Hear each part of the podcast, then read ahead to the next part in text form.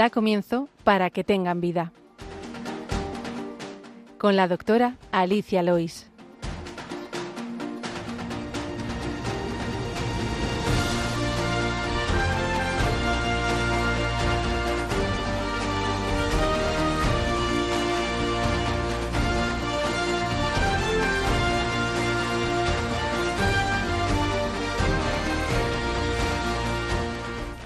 Muy buenos días, queridos oyentes de Radio María.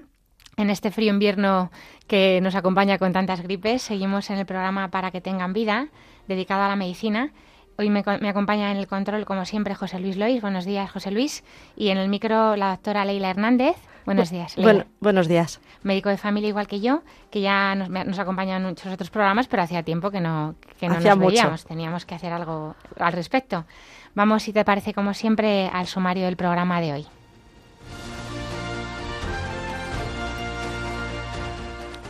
En la sección El problema médico de hoy hablaremos de una de las enfermedades estrella, la diabetes mellitus tipo 2. Eh, en la sección de noticias hablaremos de una nueva cirugía que se está implementando con un robot eh, moderno, el robot Da Vinci. Y en la sección de medicina y cultura hablaremos de un, de un cuadro del, autor Picasso eh, que tiene que ver con la medicina que se llama Ciencia y Caridad.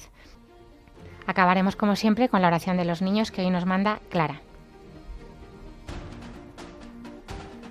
Le recordamos que tienen varias vías para contactar con nosotros. Pueden escribir sus preguntas al correo del programa, que es para que tengan vida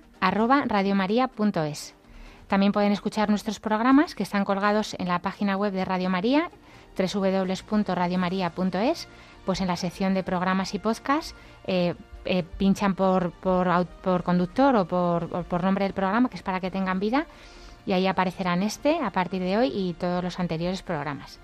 Ahora les invitamos a continuar la sintonía de Radio María y empezamos.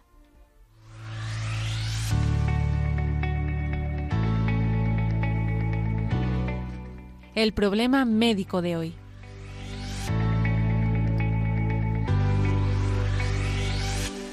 Pues como decíamos en el sumario, hoy vamos a tratar de la diabetes mellitus tipo 2, que es una de las enfermedades estrella en nuestras consultas habituales, de, las más importantes y de las que más eh, bueno, más prevalencia tiene la población, eh, siendo una enfermedad bastante silenciosa, pero que, eh, que, es muy, muy importante. Es el 90% de las diabetes, eh, que también hablábamos hace ya dos años. En, el, en enero, precisamente del 2022, ya hablábamos de la diabetes tipo 1. De la diabetes tipo 1, que es la que da, se suele dar en niños o, gente más joven, la que llamas también diabetes juvenil que aunque tiene la, misma consecuencia, que es un aumento del azúcar en la sangre, es completamente distinta en la causa. Hmm. Si quieres explicarnos un poquito la diferencia tú. Pues la diabetes tipo 1, como decíamos ya en 2022, es por la destrucción de las células del páncreas, generalmente por una causa autoinmune, que son las que van a generar la insulina. Y en la diabetes tipo 2, lo que ocurre es que el, páncreas deja de... Eh, o sea, en la definitiva, el páncreas, vamos a explicar lo que es, que es una glándula que está debajo, como debajo del estómago, ahí en el aparato digestivo, que segrega hormonas. Tanto eh, segrega hormonas que son la insulina y el glucagón, que van a la sangre, que intervienen esto del azúcar que estamos diciendo, y también se agrega otras sustancias como son la milasa, la lipasa, eh, proteasas para hacer las digestiones, ¿vale? Que esos van a la bilis y, y con sustancias del hígado hacen la digestión. La que tratamos hoy es la, la falta de insulina. En la diabetes tipo 2 lo que ocurre es un trastorno del metabolismo, pues normalmente por, por una influencia genética, eh, se hereda normalmente más que la 1. Pero también por hábitos de vida. O sea, porque... Eso es facilitado por los hábitos de vida que solemos tener, principalmente por la obesidad, el sedentarismo, en fin, las consecuencias de una dieta, de, bueno, de una mala dieta, mejor dicho, de una falta de ejercicio, de hábitos que estamos teniendo cada vez más. Y la insulina está en sangre, de hecho, suele ser al principio más elevada de lo mm. normal porque se libera más en, en respuesta a esa subida de azúcar, pero como que no funciona bien, porque con esta... Porque hay como una resistencia, por decirlo de una forma, cuando está el organismo con esa alteración, lo que tiene es una resistencia a la insulina. Por decirlo así, es como alguien sordo que le estás hablando más alto, más alto, más alto para intentar que te escuche, pero el otro resiste a ese oído. Entonces, al final tú te vas a quedar afónica de gritar. Claro, que es lo que le pasa al páncreas si se agrega demasiada insulina, como que se desgasta, se exprime y al final se le gasta. Entonces, ¿qué hacemos con...? Bueno, ya hablaremos de lo que hacemos con los fármacos. Eh, bueno, es posiblemente decir que estamos ante la epidemia del siglo XXI, o sea, es una enfermedad, eh, pues eso, del metabolismo, eh, en los cuales el azúcar, que es una sustancia que necesitamos para producir energía y para vivir, Sí, eh, igual que el oxígeno, igual que otras muchas cosas, pues los alimentos son necesarios. muy importante pues para que el músculo funcione, el cerebro funcione, pero si está demasiado alta en sangre mucho tiempo, tiene mm. consecuencias negativas. Entonces, eh, esta, esta secreción de insulina alterada, pues también puede alterar a la, metabolismo de lípidos, de proteínas. Sí, porque la insulina no solo interviene en el metabolismo del azúcar, sino también en el de las grasas. Cuando tenemos mucha azúcar que se acumula, por decirlo así, se utiliza para energía, o el, un poco de sobrante se acumula como reserva de glucagón en algunas zonas, cuando ya esas reservas están llenas, se van a convertir en grasa, que está para que el cuerpo con esa grasa pueda tirar de energía en algún momento, ahí también interviene la insulina y también interviene en el metabolismo de las proteínas, que son las que van a hacer prácticamente todas las funciones en las células, con lo cual cuando esa insulina también hay cierta resistencia, no van a extraer bien las proteínas a las células, va a haber una alteración de ese funcionamiento y también va a tener consecuencias en, pues en el día a día al final. O sea, en resumen, la insulina, hormona imprescindible para vivir, tan imprescindible que los que no la tienen como la tipo 1 en absoluto Se la, tienen, que, pinchar porque además Hoy por hoy no hay un medicamento que vía mm. oral se pueda acceder a él, entonces pinchada. Pero en estos pacientes tipo 2 normalmente no hay que empezar con insulina pinchada porque ellos la tienen, pero la utilizan mal. Al utilizarla mal, su azúcar no se absorbe bien, no pasa bien de la sangre a la célula porque no, no tiene ese receptor la célula que la, que la meta dentro. Por ejemplo, veíamos en el programa que hicimos sobre las mitocondrias, como las mitocondrias están dentro de la célula necesitan esa energía para poder funcionar, eh, necesitan esa glucosa. Esa glucosa. Eh, además, como dices, como dices Leila, cuando hay un exceso, imagínate, ahora hemos comido un poquito más polvorón de la cuenta, ¿no? Mm. Pues esa, esa azúcar que es excesiva, como el cuerpo es sabio, para, porque claro, no vamos a estar comiendo todo el rato, dentro de tres o cuatro horas vamos a necesitar glucosa igual, pues la va acumulando en cadenas de glucosa que se llaman glucagón. Como eso tiene un límite y no se puede eh, almacenar en exceso, normalmente en el hígado y en otros órganos, hasta cierto punto, cuando nos pasamos más del arroz que nos comemos el polvorón y el turrón, pues lo mm. que pasa es que se acumula en los adipocitos. Por eso nos sale el Michelin. Eso es. Porque la grasa es la forma más eficiente en la naturaleza de acumular energía. Es la que menos ocupa y más, eh, más almacena. Por eso se nos acumula la grasa. Bueno, ¿qué significa diabetes, Leila? Diabetes eh, mellitus. Mellitus, mellitus de sabor a miel. Es que aquí Diabetes es exceso de orina. Eso es, Bueno, es una viene del, como de, sifón o... Sí, diabetes de, de, bueno, de palabras griegas al fin y al cabo, pero sí, era un exceso de orina. Y, a Thomas Willis, un médico inglés, se le ocurrió probar la orina de alguno de sus pacientes. Eh, mojaba los dedos, probaba porque notaba un olor dulzón en esa orina y se dio cuenta de eso, que tenía sabor a miel. De hecho, se distinguía antiguamente la diabetes insípida porque había gente con mucha orina, mucha eh, alteración, pero sin ese olor, sin ese sabor a azúcar, a miel, y otros con ese al sabor dulzón que se describió como diabetes mellitus, de sabor a, miel. La, diabetes insípida no vamos a meternos en ella, pero se produce por una falta de hormona antidiurética, entonces se produce un exceso de, orina que, no tiene nada que ver con el azúcar. No este tiene que ver con el azúcar, exacto.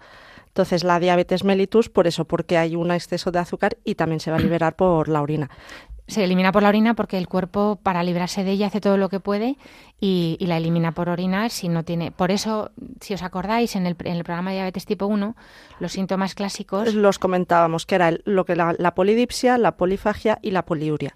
La polidipsia de muchísima sed, la polifagia de comer, tener esas ganas de comer constantemente y la poliuria de estar orinando constantemente. Para eliminar esa, ese exceso de glucosa en la sangre. Y también, en el caso de la diabetes tipo 1, la pérdida de peso, las cuatro P's. Claro. Porque por más que comen, no pueden utilizar su energía que la eliminan por la orina. Porque esa insulina no les consigue coger la grasa. ¿Y por qué va a usar ese exceso de grasa que a lo mejor tiene el paciente para intentar tener energía? Y, tira de proteínas y tira de grasa y pierde peso. Pero en, el caso de la diabetes tipo 2, que es la estrella de la diabetes de la consulta, más que nada por la frecuencia, no porque sea... Por la frecuencia que además ha aumentado muchísimo. Desde 1980, que había unos 110 millones de personas afectadas, ahora estamos en un 420, algo así, en, todo el mundo, lógicamente. Por lo que dices de los hábitos de vida, vivimos más también. Vivimos más, eh, hay muchísimo menos gasto energético, hay muchísimo más sedentarismo ya desde la infancia, se tiende a más obesidad en la infancia y por tanto pues más diabetes en, la edad adulta. Que es una enfermedad más de los países más desarrollados, porque Eso sí. es una enfermedad de países donde nos movemos menos,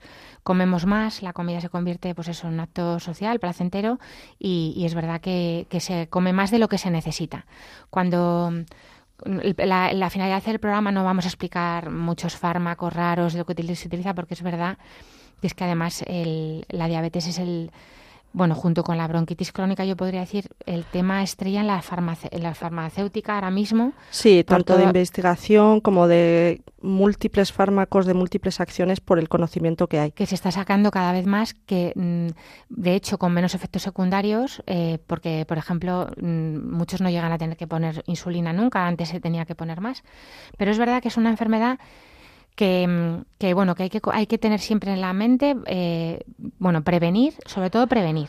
Prevenir con buenos hábitos de vida eso es. controlando también de vez en cuando. Eso es, hacer de vez en cuando peticiones de, de, analíticas a todos los pacientes para mayores de 40 50 años, sobre todo si tienen factores de riesgo, para el diagnóstico. De hecho, para el diagnóstico, eh, bueno, hay distintas analíticas que se pueden hacer eh, en una prueba de azúcar en sangre, que es lo que llamamos la glucemia basal, eh, bueno, por encima de 126. Esa siempre es en ayunas. Luego también tenemos... En ayunas por lo menos de 8 horas, ¿no? Eso. no en ayunas de 2 horas. Sí, sí, eso es, ayunas de 8 horas. Por eso los análisis muchas veces por la mañana si se ha hecho la ayuna del, de la noche. la glucemia esa glucemia de 126 ha de estar confirmada en otra, en otra ocasión, no vale solo con una. ¿eh? Eso es. La única que no tiene por qué estar confirmada es cuando se tienen los síntomas clásicos y se está al azar, tanto si hay ayunas como si no, en más de 200 miligramos de, por es decilitro. Decir, otro criterio diagnóstico de diabetes es más de 200 de glucemia en cualquier momento con los síntomas eh, cardinales llamamos de poliduria, polidipsia, pérdida, de peso, que decía Leila. Y luego está la glucemia tras una sobrecarga de eh, glucosa, que de hecho es la prueba que se hace en las mujeres embarazadas, en la que también son 200 miligramos y también se tiene que confirmar. Entonces se administra un vaso, por decirlo así, con una preparación de, de azúcar muy intensa. Muy intensa, o sea, no hay ninguna mujer a la que le guste, eso lo tengo comprobado. Y si está por encima de 200 miligramos a las dos horas, también se diagnostica. En esos casos son las diabetes gestacionales. Sí, la diabetes gestacional es la que debuta en el embarazo, no lo hemos dicho, hay otros tipos de diabetes, la, la, la, diabetes tipo MODI, la LADA, hay muchísimos tipos de diabetes ya en función de cuándo se originan. Eso es, la diabetes gestacional, por ser breve, eh, es la que inicia en el embarazo. Es verdad que a esas mujeres habrá que tener más cuidado mm. en el futuro, ya fuera del embarazo, porque es posible, tienen más tendencia a hacer diabetes tipo 2. Y yo tengo algún caso de alguna paciente que debutó su diabetes tipo 1 en el embarazo. Ah, mira. Y después fue ya insulino dependiente. Pero bueno, la diabetes gestacional es cuando debuta en el embarazo. Mm, es probable que en los siguientes embarazos también le pase o que haga una diabetes tipo 2 en el futuro. En el futuro. Y luego está el otro criterio que es la hemoglobina glicosilada, que es eh, la que nos va a decir, por decirlo una forma, el la variación del azúcar en los últimos tres meses. este parámetro es muy importante y muy interesante. De hecho, es tan importante que es lo que nosotros utilizamos para el control de diabetes, de, diabetes después en el seguimiento. Eso es. Eh, y que además se está implementando en muchos centros de salud ya de toda España, eh, hacer una determinación en un eh, capilar, o sea, en el dedo, mm. sin tener que sacar sangre del brazo clásica eh, pues igual que se hace para control del INR, el síntron famoso, para poder hacer una prueba rápida de, hemoglobina glicada. Porque esta, este valor, eh, para que los enfermos lo entiendan, es eh, la cantidad de azúcar, por así decirlo, que se le queda pegada a un hematíe.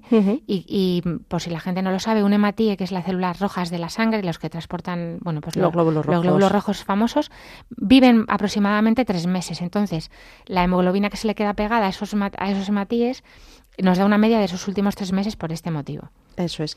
Entonces, bueno, cada prueba tiene sus ventajas, sus desventajas y normalmente va a haber que confirmar el diagnóstico en una segunda muestra o porque hay dos parámetros alterados, eh, para poder diagnosticar de diabetes. Una vez que tenemos el diagnóstico con los pacientes diabéticos, eh, pues hay que hacerles, pues lo primero, un bueno, pues un control general, eh, historia clínica, exploración, ver cómo está de peso, de tensión, eh, habrá que ver su colesterol también, todos los factores de riesgo cardiovascular. ¿Por qué? Porque la diabetes es un factor de riesgo cardiovascular muy importante. Multiplica por dos o por cuatro en mujeres el riesgo de, un infarto, de hecho, o sea, es una característica importantísima. De hecho, hay pacientes con diabetes a los que también hay que tenerles el colesterol bajo o más bajo, por decirlo de una forma, aunque lo tuvieran en valores normales si no tuvieran diabetes, para evitar ese riesgo incrementado de infarto, de ictus, de... Porque la, la, glucosa es tóxica, cuando está en exceso se adhiere a las paredes de las arterias, a formar conglomerados, con lo cual las plaquetas también acuden y se pueden formar con más facilidad trombos y por eso puede afectar a los riñones, a los, a los pies, al famoso pediabético, porque tienen arterias en los pies. Y por eso es muy importante también el control de los pies, el control de los ojos. Siempre derivamos en, en el momento del diagnóstico. hacer un fondo de ojo, ver que vean la retina al fin y al cabo. Si algún diabético que está aquí oyéndonos nunca le han mandado al fondo de ojo porque el médico se le haya podido pasar o porque le hayan diagnosticado pues, en un sitio o en otro y al final no se ha hecho un control, tiene que decirle a su médico de familia que le derive al oftalmólogo para un fondo de ojo. Eso es. Es una prueba que se hace a los diabéticos para ver su retina y para ver cómo están esos vasos que se pueden haber alterado por la por la por el azúcar. De hecho, la causa más importante antes de ceguera eh, que había era la diabetes. Era la diabetes. Es verdad que ya con el control que se hace, con el control tanto de glucemia como mm. de los fondos de ojo eh, por la parte de los oftalmólogos, pues ha disminuido muchísimo.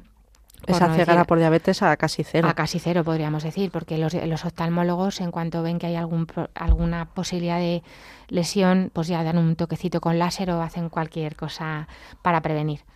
Y luego está pues el control para el tema del riñón por esas nefropatías, por alteraciones al fin y al cabo. Como va a ir la azúcar por la orina, va a tener que pasar por el riñón y puede también afectar a, pues al filtrado, al funcionamiento del riñón. Eso sí se controla con, con el análisis de sangre. Sí, también es verdad por eso que hay que hacer una analítica de orina a todos los diabéticos mm. para ver si eliminan proteínas por la orina, porque es una cosa frecuente que el daño renal eh, ya hablaremos otro día de nefropatías, porque esto es un melón impresionante. Eh, de hecho, muchos de los fármacos que se están investigando ahora pues tienen que ver con esto, con la enfermedad renal crónica, tanto diabética como no pero que se, se, están utilizando fármacos que son para la diabetes. Pero que protegen precisamente el riñón. Y, Eso es, y también está haciendo muchísimo avance para que estas personas pues, puedan vivir con mucha mejor calidad de vida. Incluso en pacientes no diabéticos. Están utilizando fármacos de la diabetes en pacientes no diabéticos que tienen enfermedad renal por, lo, por el beneficio que producen a nivel de azúcares. A nivel renal. Y luego, ¿qué pasa cuando no llegamos a cumplir los criterios, pero tampoco estamos bien bien? Porque hay veces que se habrá oído hablar de la prediabetes. O sea, la prediabetes como tal no es una entidad clínica, no es algo que digamos, le diagnostico de prediabetes. No, lo que queremos decir con eso es que hay un riesgo de desarrollar la diabetes tipo 2 y de sufrir también las complicaciones. Entonces, está además asociada a, distintos factores de riesgo, ¿no? Pues como la edad, la raza, el síndrome ovario poliquístico, que también genera más resistencia eh, a la insulina, pero bueno, puede dar lugar a la diabetes a posteriori si se mantienen a veces estilos de vida que afectan en ese sentido. Y ahí es cuando el criterio no llega a estar pues en esa glucemia en ayunas por encima de 126, pero que también pero está encima de 100, 110 hasta 125, ¿no? Eso es. O la glicada no llega a ese nivel de 6,5, pero sí está por encima de, de 5,7 hasta La hemoglobina glicada, que por cierto no he dicho, como ya la pueden hacer de forma rápida en las mm. consultas de enfermería, en muchos sitios, que no hace falta que sean ayunas, que eso, es. O sea, se puede hacer en cualquier momento, porque como no es la, el azúcar del momento, sino que nos da una media de esos tres meses, puede ser en cualquier momento. Mm. Y es verdad que hay algunos pacientes que dicen, ah, es que está, el azúcar la tiene, la glicada está ahí en, en, 6, no, pues no llega a ser diabetes, que eso sería 6,5 en varias ocasiones, en dos eso Es. Pero ya nos está avisando, cuidado, hay que perder peso, hay que hacer ejercicio, porque a lo mejor acaba desarrollándose la diabetes. Entonces, en estas personas con ese riesgo habrá que hacer el control de forma más asidua, pero igual que hay otras personas pues con más riesgo. Como decíamos antes, las mujeres eh, durante el embarazo, entre la semana 24 y 28 de la gestación, se les va a hacer esa sobrecarga de glucosa para buscar si no hay diabetes gestacional. Eh, mujeres que han tenido esa diabetes gestacional, a lo mejor a posteriori también vamos a tener que hacer pruebas cada tres años para vigilar que no desarrollen una diabetes. Sí, porque a lo mejor son jóvenes, aunque es verdad que ahora ya a partir de los 40 todo el mundo se hace una analítica pues mínimo cada dos o tres años. Pero, pero es verdad que si es una mujer joven que a lo mejor tuvo diabetes gestacional a los 28, pues a los tres años habría, que, habría, que, hacerlo a los 31, 34 y luego mm. iremos viendo. Y luego los pacientes también VIH, los pacientes con, con SIDA al tener, bueno, con SIDA no, con VIH. Con, el virus de la inmunodeficiencia humana. Eso es, al tener el tratamiento antirretroviral o bien al cambiar la terapia también a los 3-6 meses tienen que hacerse ciertos controles porque esos tratamientos también pueden afectar y tienen más riesgo de desarrollar. Sí, ellos se lo saben porque normalmente los internistas que les siguen en infecciosas les están haciendo los analíticas de forma frecuente. se los controlan. Y luego es verdad que, bueno, si quieres sigue tú con los controles. Sí, personas que tienen riesgo, pues por ejemplo, personas que son que tienen obesidad, aunque no tengan esos 40 años ni 50, pero están con un índice de masa corporal por encima de, de 25, o sea, sobrepeso, o por encima de 30 de obesidad, eh, también vamos a tener que hacer algún control si además tuvieran pues algún familiar con antecedentes de diabetes o si fueran hipertensos o con el colesterol alto. Iba a decirte del índice de masa corporal, que a lo mejor no todo el mundo sabe lo que es, no sé si lo hemos hablado alguna vez. El índice de masa corporal es una relación entre el peso y la talla. O sea, no es lo mismo pesar 90 kilos y medir 1,90 Eso es. que pesar 90 kilos y medir 1,60. Lógicamente, el de 1,60 tiene sobrepeso u obesidad, casi seguro. Es una regla que se calcula, bueno, pues con la talla y el peso. Se habla de un índice, pues si está por encima de 25 kilos por metro cuadrado, eh, pues es un sobrepeso y eso ya se lo dice su médico, si está en sobrepeso su enfermero o en, obesidad. Y luego, efectivamente, pues personas, como decías tú, que tengan el ovario poliquístico, hipertensión, otros factores de riesgo, les vamos a controlar por otro motivo, pues seguro que también. y a, partir, a partir de los 45 años, pues a, toda la población y que se pueden repetir, pues normalmente cada tres años o así para, para ver cómo, cómo está su, su sistema en general, ¿vale? Si quieres hablamos un poquito, eh, bueno, no, vamos a, vamos a hacer la pausa antes de pasar a las complicaciones. Eh, te traigo una canción para tomar aire, eh, que el día 6 de enero me trajeron los Reyes y al concierto de Hakuna, así que he tenido que traer una canción de la misericordia de Hakuna Group Music. La noche a la noche se lo susurra. Tu misericordia, Señor úsame para llevarla a cada rincón. Llevaré tu misericordia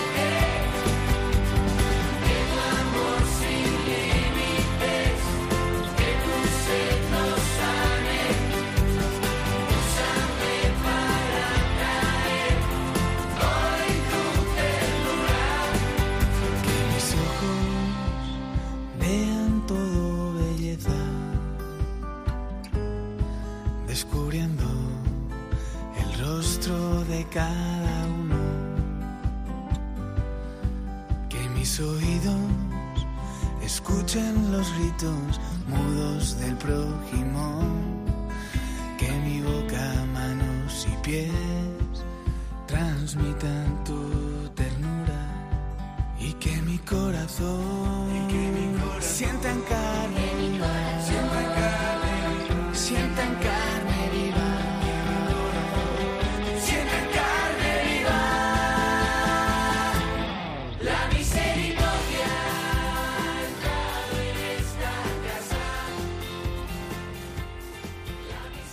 Les recordamos que estamos en Radio María, en el programa Para que tengan vida. Le habla Alicia Lois, médico de familia, y hoy me acompaña en el, en el estudio Leila Hernández, también médico de familia igual que yo.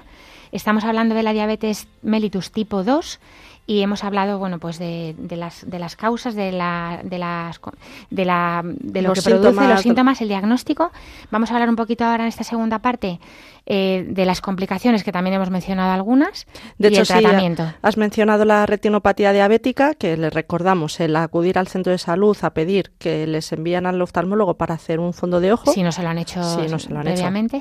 Que Eso sí. normalmente se hace el diagnóstico Sí, sí, y después de todas formas sí que hay que repetirlo. Hay que hacerlo, normalmente ya una vez que, se- que entran en la consulta de oftalmología para fondo de ojo se les manda cada dos años o tres años según Claro. cómo valore el oftalmólogo. Sí, lo que pasa es que es cierto que yo he tenido algunos pacientes con el tema del COVID, de la Que pandemia. ha podido perder la cita, pues se vuelve a mandar. Entonces, que se vuelva a derivar. Luego, otra complicación importantísima que también hemos comentado un poco por encima es el riesgo cardiovascular. El, como decías, la glucemia es tóxica, al fin y al cabo, un poco en las arterias y va haciendo que haya más riesgo de, de infarto, de ictus, de, bueno, de las enfermedades cardiovasculares, al fin y al cabo. Y también de daño en los vasos, por ejemplo, en las piernas, en los miembros inferiores, es muy frecuente. En los vasos distales, al fin y al cabo, porque se, el, el pie diabético Exacto, donde, me- donde peor llega la, la El riego. sangre, pues eh, se produce el pie, famoso pie diabético. Por eso nosotros siempre insistimos en que se miren los pies. ¿Por qué? Porque además también altera la sensibilidad. O sea, no altera solo el riego, sino altera los nervios. Puede dar neuropatías, neuropatías periféricas. que llamábamos como en guante, como en calcetín, y es que notan eso como si hubiera un calcetín puesto que les acorcha la sensibilidad del pie. Eso puede producir que si tienen una pequeña herida no, no se enteren y esa pequeña herida puede infectarse y puede dar complicaciones porque tampoco le llegue bien el riego de la arteria. Y de hecho es muy importante en estos pacientes también cuando tienen precisamente esas heridas la cicatrización, la cicatrización es más lenta, eh, tiene más pues eso, más riesgo de complicarse, de abrirse, entonces siempre estar con cierto cuidado para vigilarlo. es verdad eso- que esto suele pasar en diabetes de larga evolución Sí. o mal controlada. O sea, no, es, es más raro en la diabetes tipo 2 porque no llevan tanto tiempo de evolución, aunque a lo mejor llevan años siendo presintomáticos o con analíticas mm, regulares pero no del todo diagnósticas. Pero es verdad que, que el cuidado de los pies, tanto por supuesto en la tipo 1, pero también en la tipo 2, es muy importante por esto. Sí, de hecho, como decías, al inicio muchos pacientes están con muy pocos síntomas o no está como tal diagnosticada la diabetes, pero se mantienen los estilos de vida y entonces van a hacerse las complicaciones tanto micro como macrovasculares, pues eso, macrovasculares de, de cardiovascular y micro, pues el pie diabético, la retinopatía o las alteraciones en el riñón. Entonces, ese tipo de pacientes siempre, igual que el resto de la población, deberíamos eh, aprender a, a comer bien, a hacer ejercicio. Entonces, si quieres, Sí, otra cosa mm, como eh, que es importante que es también hacer los pacientes diabéticos es un electro, un electrocardiograma sí, basal, bueno, pues saber cómo está para, para tener una referencia y ver cómo está su corazón, que a lo mejor no tienen, no han tenido síntomas y han tenido algún, alguna lesión, porque a veces no notan el dolor eh, también los pacientes diabéticos por esta neuropatía. Sí, de hecho, yo iba a decir justamente las enfermeras en en España al menos tenemos una enfermera de atención primaria muy potente y este control del paciente crónico, como llamamos, de pacientes hipertensos o de pacientes diabéticos, lo tienen muy bien. Entonces, todas estas recomendaciones que hacemos también de Normalmente dieta, está- de ejercicio, eh, del cuidado de las heridas, Con la eh, enfermera. Con la enfermera. Bueno, que o enfermeros. Sí, sí, o decimos enfermero. enfermera porque tenemos muchas cerca, Sí. pero es verdad que sí, sí, la consulta de enfermería hay que es una maravilla para esto, porque Sí. esto es, es fundamental que, que lo sigan así, lo- ellas lo tienen muy bien. Nos vamos, si quieres, con los cambios de estilo de vida, entonces, que es Sí. lo más importante, a veces es lo primero que hacemos antes de incluso poner fármacos, Sí, sobre todo en estas prediabetes o diabetes muy, muy poquito, que tienen opciones de perder peso, de empezar a hacer ejercicio, y van muy bien. De hecho, pues eso, lo principal, la buena educación, eh, como decíamos, con enfermería y luego el hecho de la dieta, principalmente. Una dieta que creo que ya lo comentamos en el programa de la diabetes tipo 1, eh, que tendrán a veces que controlar raciones, pero la diabetes tipo 2 lo que solemos decir, la mitad del plato sí que van a ser más azúcares, por decirlo de una forma un poco en, en Hidratos, sí. hidratos de carbono, luego un 10-35% lo que son las proteínas y un 20-35% de grasas. O sea, típica pregunta de diabético. Entonces no puedo comer azúcar. Eh, a ver, puede. De hecho, los hidratos de carbono son azúcares y es la base de la alimentación. Necesitamos el azúcar. Lo que pasa es que ese azúcar tiene que, tiene que ser una cantidad moderada Eso es. para que no se engorde, porque el problema de la diabetes tipo 2 de inicio es ese sobrepeso. Es verdad que puede Sí. haber, yo tengo algún paciente muy delgadito con diabetes tipo 2, ¿eh? que es Sí, excepcional, sí, sí. pero es verdad que pasa. Pero es verdad que, que lo, lo importantísimo es no perder peso en general. Es decir, el queso ese que suelta grasa de Sí. Berley engorda mucho. La, la grasa, la grasa de la carne, lo blanco, ¿no? Lo- Sí. la- El polvorón. el polvorón, por supuesto. El alcohol también engorda mucho y no aporta nada de- de energía buena. De hecho, exacto. O sea, lo primero que decimos es intentar retirar el alcohol, eh, retirar. Hay ciertos alimentos que son más aconsejados que otros y ese, esa pérdida de peso de un 5, un 7% mejora la resistencia a la insulina de una forma muy, muy importante. Y alarga esos temidos tratamientos que muchas veces hay, hay que, o sea, que podemos intentar evitar poner, porque Eso el es. paciente está, está bien. El, eso acompañado de ejercicio. Exacto, o sea, un ejercicio moderado, que nos habrán oído decirlo millones de veces. ¿Qué, sen- qué significa un ejercicio moderado? Un ejercicio de 150 minutos a la semana. Y uno dice, 150 minutos, es una barbaridad. Dice, pues si lo dividimos entre siete días, realmente son poco más de 20 minutos al día, de un paseo a buen ritmo, Sí. o si nos ponemos son tres días a la semana, de me voy a nadar o me voy a hacer un paseo de una hora Una largo, que ya 60 minutos, tres días a la semana, ya son 180. Si es que en el fondo no es tan, no es tan difícil. Sí, es ponerlo como una rutina. A ver, normalmente estos, estos diagnósticos se producen más en pacientes que ya tienen más de 65, 50, bueno, a lo mejor alguno antes, pero a ver, que están jubilados. Muchos están jubilados. Sí. Podemos, podemos buscar el momento. Toma, toma nota desde el control, José Luis, toma nota. Así me gusta. Esa jubilación hay que aprovecharla.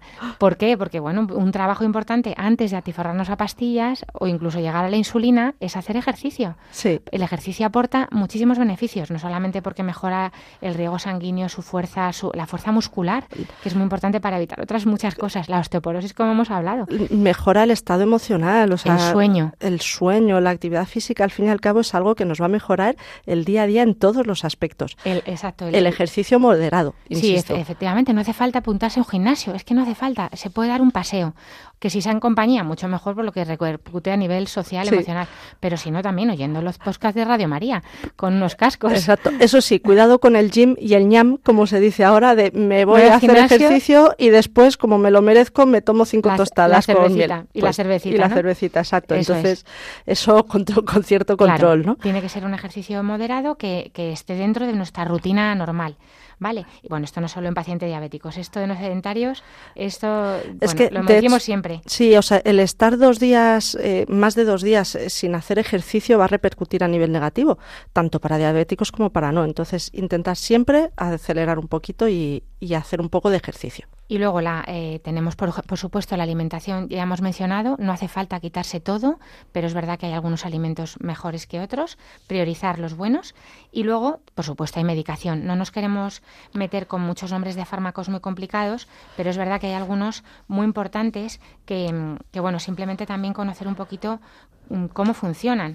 A ver, Eh, los, los medicamentos, yo creo, la, la principal forma, como decías, hay mucha investigación ahora. Entonces, hay distintos mecanismos. Unos que disminuir la resistencia a la insulina, que yo creo que es el más conocido que se ha dado durante más tiempo, que es la metformina. Eso es, casi todos los diabéticos tipo 2 han, hemos Empezado. intentado con metformina, si no lo tienen todavía, que casi todos lo tienen, si puede Sí. ser, porque algunos bueno no lo toleran porque les puede dar un poquito de diarrea. Sí, es el efecto negativo que más Algunos hasta lo agradecen, o sea que les viene bien, pero, pero es verdad que es el fármaco que demostró hace muchísimo tiempo que mejoraba la supervivencia a largo plazo en los diabéticos. Además, tenía cierta ventaja en la pérdida de peso, o sea, es un fármaco que no engorda.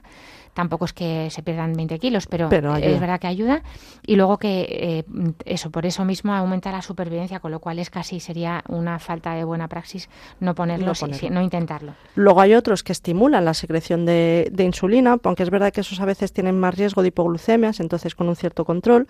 Hay otros que ayudan a reducir o a enlentecer la absorción de azúcar y va a hacer que ese azúcar se elimine por la orina. Entonces, eh, esos a veces es los que se están investigando también ahora con el efecto protector renal. Y por último, hay algunos que inhiben esa reabsorción de azúcar porque la glucosa cuando pasa por la orina, en la orina hay veces que se va a recuperar para introducir de nuevo en el cuerpo. Y en este caso impiden que se vuelva a reabsorber y se elimina mucho más ese azúcar por, por la orina. Sí, si los pacientes diabéticos mal controlados tienen glucosuria, estos pacientes la tienen, o sea, eliminan glucosa por la orina por efecto del fármaco, que es un efecto buscado aposta. ¿Qué pasa con este fármaco, con estos fármacos que, que están en pastillas? Pues que eh, tienen un problemilla y es que, claro, al haber más azúcar en la zona uretrovaginal, si no tienen una buenísima higiene, pueden tener más frecuencia hongos en la zona. Eso es. Por eso insistimos que tengan mucho cuidado, limpiarse bien, pues eh, después de hacer pis, pues secarse sin más y ya está. Eh, con eso suele ser suficiente y la mayoría de los pacientes no tienen ningún problema. Exacto, pero luego hay veces que ya sí que se ha descontrolado más o pues hemos llegado a fases más avanzadas y en esos casos pues sí que tendremos que poner insulina. O pacientes en algunos casos cuando debutan con una diabetes muy importante. Con, 400 de glucemia. Con la hemoglobina glicada de 9, de 10, que es como, uy, esto es demasiado, demasiado alto. Ahí sí hay veces que tenemos que ponerle insulina para, pues, para reducir esos niveles, al fin y al cabo. Y entonces... y eh, a, lo mejor luego esa insulina se puede retirar, se pueden ya luego seguir con fármacos. A, veces puede pasar eso. Sí, sí, sí. Cuando se ha conseguido reducir peso, se ha conseguido reducir... Sí que es verdad que se puede controlar a veces, volver simplemente a las pastillas. Pero algunos pacientes, como dice Leila, tienen que seguir con insulina, aunque tengan esta diabetes tipo 2, más tiempo. La tienen ya puesta. Exacto. Entonces, bueno, se les pone... En España hay distintos tipos de insulinas. La regular, la NPH son los más eh, usados, los análogos, que han modificado un poco la secuencia a nivel farmacológico y lo que hacen es eso, es ayudar a que esa glucosa eh, pues no eh, genere efectos negativos en el cuerpo. Y hoy en día se están empezando a usar sensores para evitar justamente controles puntuales, tener que pincharse el dedo, que los pacientes con insulina tenían que pincharse. Claro, los pacientes con insulina se tienen que pinchar para saber cuántas se tienen que poner en cada comida. Entonces, Porque depende de cómo esté su glucemia en ese momento, se tienen que poner más o menos cantidad, con lo cual tienen que darse un pinchazo en el dedo, con lo que eso supone cada vez. Exacto. En cada comida antes y después. Y después. O sea, seis pinchazos en total, si no alguno más, porque tenga algún síntoma de hipoglucemia al día un poco parecido a los pacientes tipo 1 en este caso. Exacto. Entonces, con el programa de los pacientes tipo 1 comentamos que se estaban desarrollando, pues bueno... Ya se están poniendo los sensores. En Europa ya se están poniendo ese tipo de sensores en, en pacientes que necesitan tener esos sensores, lógicamente. los sensores son un dispositivo que va pegado a la piel durante todo el día em, y, simplemente va con ondas wifi, pues al móvil va, va, va dando, Bluetooth, eso, les va, les va llevando la, cantidad de, glucemia sin tener que estar pinchándose cada vez. Con una sola, con un solo dispositivo que va normalmente en el brazo, pues a lo largo de todo el día va, va registrando sus, sus valores. Y luego en este tipo de pacientes diabéticos, vamos, en todos los diabéticos siempre vamos a tener también que controlar el tratamiento de los otros tipos de factores de riesgo cardiovascular, la tensión arterial, el tema del colesterol, la obesidad para pues eso reducir ese peso y una cosa que no hemos dicho hoy, pero que ya se lo hemos repetido otras veces, el tabaco. el tabaquismo, el retirar el tabaco sí o sí. Lo más importantísimo, porque el tabaco, si ya la diabetes, como habíamos dicho encima, tiene un, daño grande en las arterias, por ejemplo, del, bueno, por supuesto, coronarias del corazón, pero mm. también en las piernas, em, que produce esa, ese daño arterial con una falta de riego, el tabaco es un multiplicador de esa isquemia absolutamente. O sea, de hecho es la causa de algunas enfermedades de isquemia crónica en las piernas única. Única. quitando, el, quitando el tabaco, esa causa no se daría. Por eso es verdad que también en pacientes diabéticos conviene, no está mal hacer es recomendable y sería lo hacemos menos de lo que debemos yo me, eh, culpa. culpa una prueba que se llama el eco Doppler arterial, mm. que es una prueba que es como tomar la tensión eh, en los brazos y en las piernas en el mismo momento, ayudados de un ecógrafo, un ecógrafo que nos, que nos da el sonido. Del, el, ecógrafo es un ultrasonido, entonces tomando la tensión en los brazos y las piernas se ve la diferencia entre el brazo y la pierna. Eso nos da una idea de lo, de lo ocluido que está la arteria normalmente de las piernas. Mm. Si ya está muy, muy ocluido, a lo mejor tiene ese paciente una claudicación intermitente que tiene que pararse de vez en cuando porque le duele como si fuera una angina en el corazón, pero la pero las piernas. Esto hay que hacerlo en todos los pacientes diabéticos alguna vez también. Sí. Es una prueba de prevención precoz porque la, eso nos da un valor muy grande de cómo pueden estar sus arterias. Y luego, bueno, por último, pues recomendar siempre que se siga visitando al médico o a la enfermera para hacer los controles de forma, pues bueno, al principio sí que va a ser cada tres, seis meses eh, hasta que se tenga un buen control, bueno, al principio del todo, incluso a las dos, tres semanas. Y luego, por último, una o dos visitas médicas al año, cada seis meses, cada año. Según lo que le, según cómo esté controlada la glucosa, se tendrá que hacer esas visitas al médico y a la enfermera también, pues tres, cuatro visitas a enfermería, dependiendo. Hay veces que a lo mejor pues necesita una visita hoy y otra dentro de un mes porque está mal controlado. Exactamente pues eh, yo creo que bueno hemos contado bastante por encima este apasionante mundo de la diabetes que es verdad que es eh, bueno pues por, por, desgracia muy prevalente pero con mucha esperanza de que si los pacientes ponen bastante de su parte eh, lo pueden controlar. Entonces estos pacientes que tienen antecedentes familiares em, de, de, pacientes diabéticos van a heredar seguramente la tipo 2 esta que hemos hablado hoy la mm. que debuta de mayores Vale, no, pero mi padre tuvo diabetes, pero bueno, de, ya de mayor, sí, sí, pues esa de ya de mayor. ¿Está usted predispuesto a volver a tenerla también? Esa es la que más riesgo tenemos de que cuando nosotros seamos mayores y, gorditos la, la, podamos tener. Entonces, en estos pacientes, ojito, con dieta y ejercicio se puede mejorar muchísimo, hay muchísimos fármacos que no necesitan pincharse, que ya no, no van dando hipoglucemias, que se pueden poner. De hecho, si tienen fármacos que el paciente, el médico les dice que no se preocupe, no se tienen que hacer controles del azúcar. Dices que no me dan, no me dan el, sensor, para hacerme el azúcar. Es que no se lo tiene que hacer porque no nos va a cambiar nada el tratamiento. Nosotros valoramos el cambio de tratamiento con la prueba de sangre de los tres o seis meses que le vamos haciendo de la hemoglobina glicada. Eso es. ¿Vale? Esa es la que nos va a decir si decidimos cambiar o no el diagnóstico. Solo si pusiéramos fármacos que puedan dar bajadas de azúcar, como la insulina pinchada, u otros fármacos que ya son residuales, mm. eh, tendríamos que darle algún sensor. Pero en principio, si no se lo damos, es por eso, ¿vale? Y que con dieta, ejercicio y control, por supuesto, seguimiento en atención primaria, tampoco normalmente hace falta que vayan al endocrino. No. Los, los seguimos en, el, en atención primaria, ¿vale? Son médicos son en pacientes que controlamos nosotros, solo excepcionalmente mm, porque hay derivaremos o porque hay alguna alteración importante por mal control o porque pues no manejo del tratamiento complicado porque no tolere los fármacos o, o, porque tengamos que hacer alguna consulta puntual pero normalmente estos pacientes no van al endocrino ¿vale? eso es eso también es importante decirlo porque pueden haber dudas de todas formas si tienen alguna duda pues nos escriben porque seguro que nos hemos dejado muchas cosas. Sí, y en el este correo del paciente estaremos encantados. Exacto. Pasamos a la siguiente sección. Noticias médicas. Pues como has comentado al inicio del programa, Alicia, tenemos una nueva forma de cirugía, que es el robot Da Vinci, que se ha implantado por primera vez ahora en el Hospital 12 de Octubre, donde especialistas de urología, de cirugía general, torácica y ginecología han comenzado ya a utilizarlo. Y está previsto además que se incorpore próximamente pues, cirugía pediátrica, maxilofacial y otorrinolaringología. Esperamos que se implemente en muchos más hospitales porque verdaderamente es una intervención, bueno, pues que da muchas ventajas este robot. Sí, de hecho, en principio la Comunidad de Madrid ha implantado, o sea, está intentando comprar para, para implantarlo en otros hospitales tiene muchísimos beneficios para el paciente, mejorando los resultados, disminuyendo el tiempo de recuperación y además aporta un valor al trabajo de los profesionales avanzando en, eficiencia y reduciendo la variabilidad clínica. Por una parte, por ejemplo, el robot Da Vinci facilita el acceso al campo operatorio, proporciona una visibilidad en 3D inmersiva y natural adaptada a cada ojo humano y magnificada, y además va a permitir el control de todas las herramientas desde una consola de forma intuitiva durante todo el procedimiento. Entonces, con su uso se van a conseguir, como decía, mejores resultados clínicos, evitando complicaciones, reintervenciones quirúrgicas y reduciéndose, por tanto, la estancia hospitalaria. Pues muchas gracias, Leila. Gracias por venir hoy al programa. Te voy a dejar para pasar a la siguiente sección y muchas gracias por tu ayuda. Un placer, como siempre. Medicina y cultura. Pues ha terminado el año Picasso, ya estamos en el 2024, pero no nos queríamos retrasar más en hablaros de un cuadro de este gran autor que es eh, Ciencia y Caridad.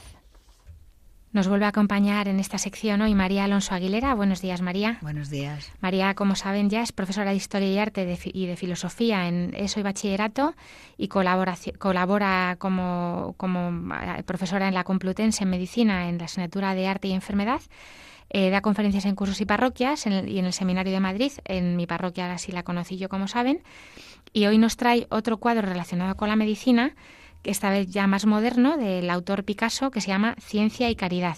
Lo pueden encontrar eh, fácilmente en Internet. Si ponen eh, Ciencia y Caridad Picasso, eh, pues sale, sale el cuadro fácilmente. María, cuéntanos.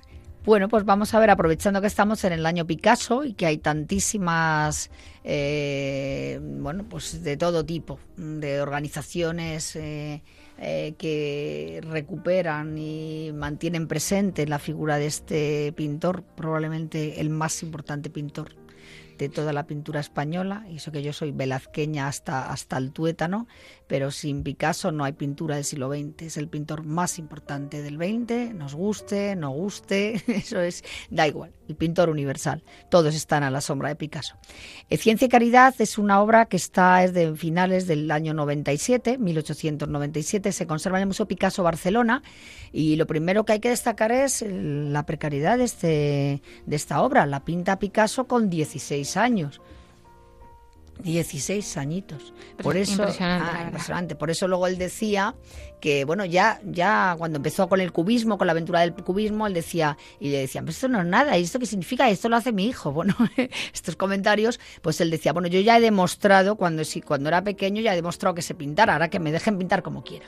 él obtiene una medalla, o sea, es una obra impactante, pero hay que añadir la edad. Sí, es verdad que no, es el típico Picasso que se imagina todo el mundo. La verdad que es sorprendente al, buscarlo porque no es el típico Picasso de que tenemos todos idea. Todos tenemos la idea de la aportación mayor que ha hecho Picasso, que no es esto, que es el cubismo. O sea, esto nos puede parecer la obra bien hecha, con los rudimentos de la pintura magníficamente aprendidos, una obra excepcional para un chaval, diríamos hoy de la ESO.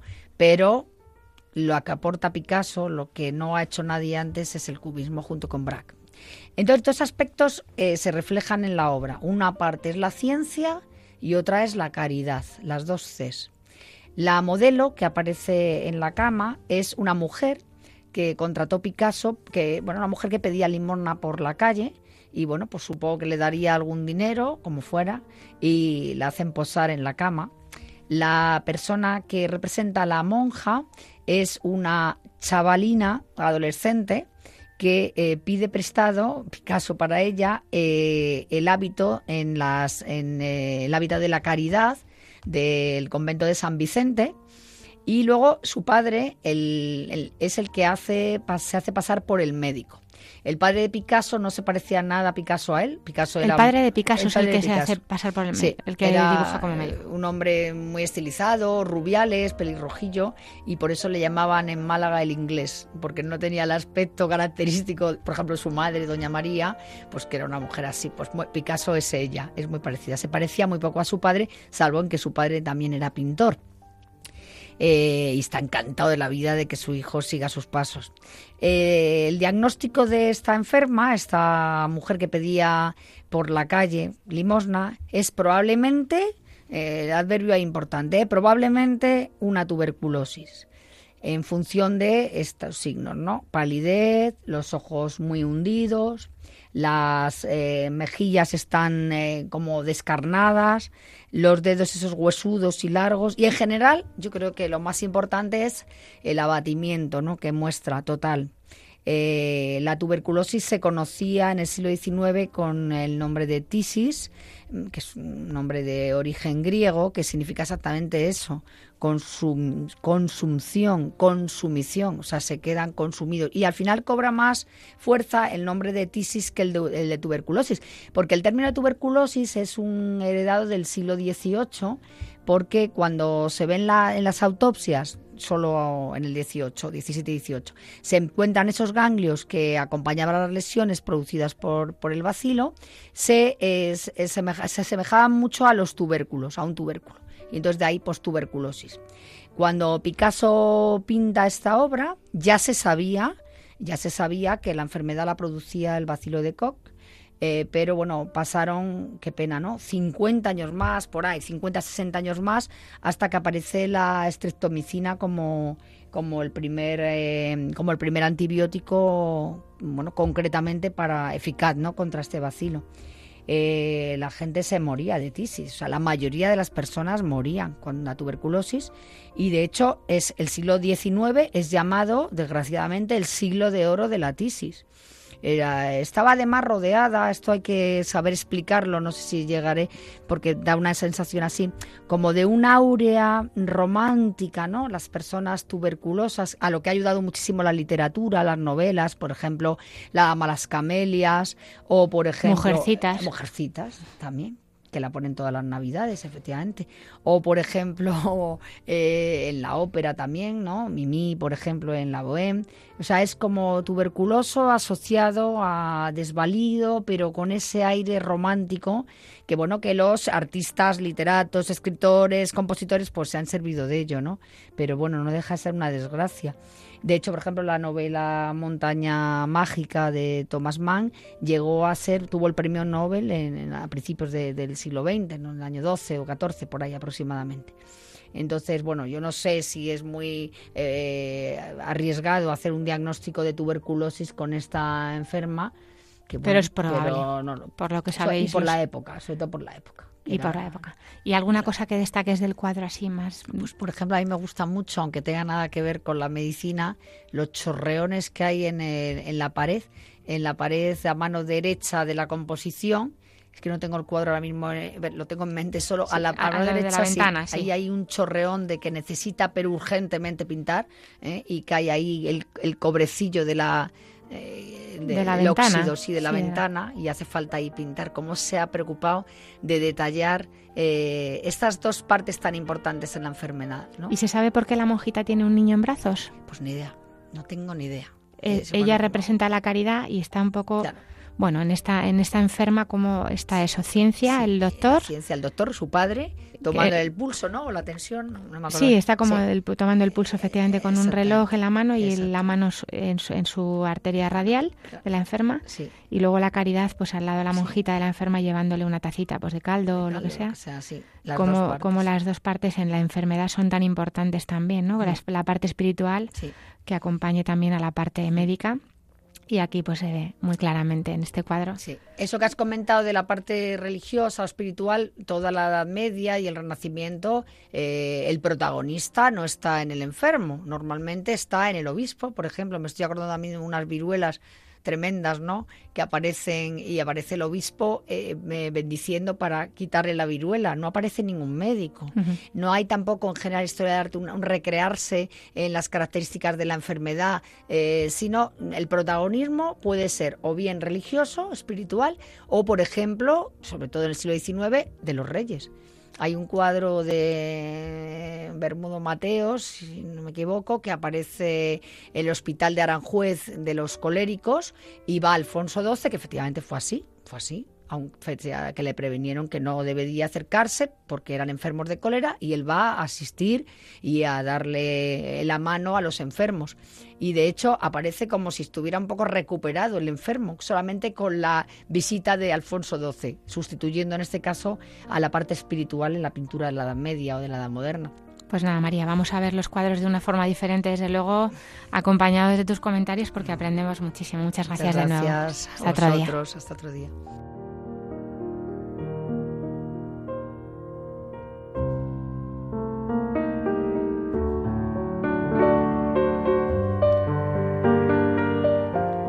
Pues hasta aquí, queridos oyentes, el programa de hoy. Nos despedimos, no sin antes recordarles que pueden escribir sus preguntas al correo del programa, que es para que tengan vida arroba radiomaria.es. Todo seguido, para que tengan vida radiomaria.es.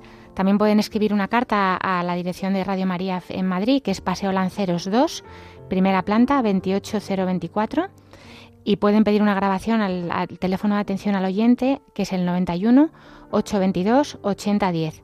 Si tienen internet, lo más fácil es que en la sección de podcast de la página web de Radio María eh, puedan encontrarlo bien por conductor, que soy yo, Alicia Lois, o por el título del programa para que tengan vida. Nos despedimos, como siempre, con la oración de los niños que hoy nos manda Clara. Señor, te pido por los enfermos y por todos los que los cuidan, eh, por las mujeres que vuelven del cursillo y por los que están solos. Amén.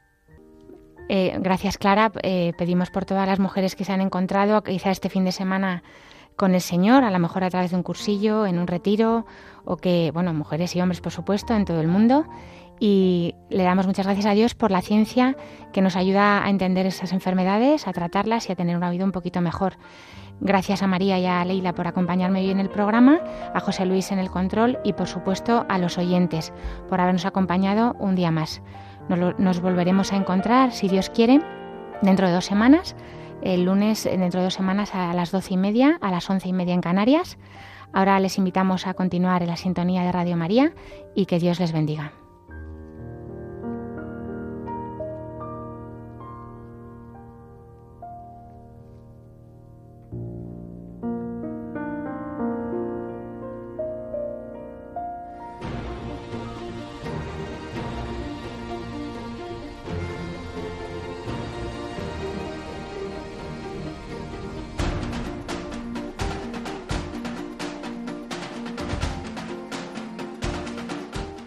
Así concluye Para que tengan vida.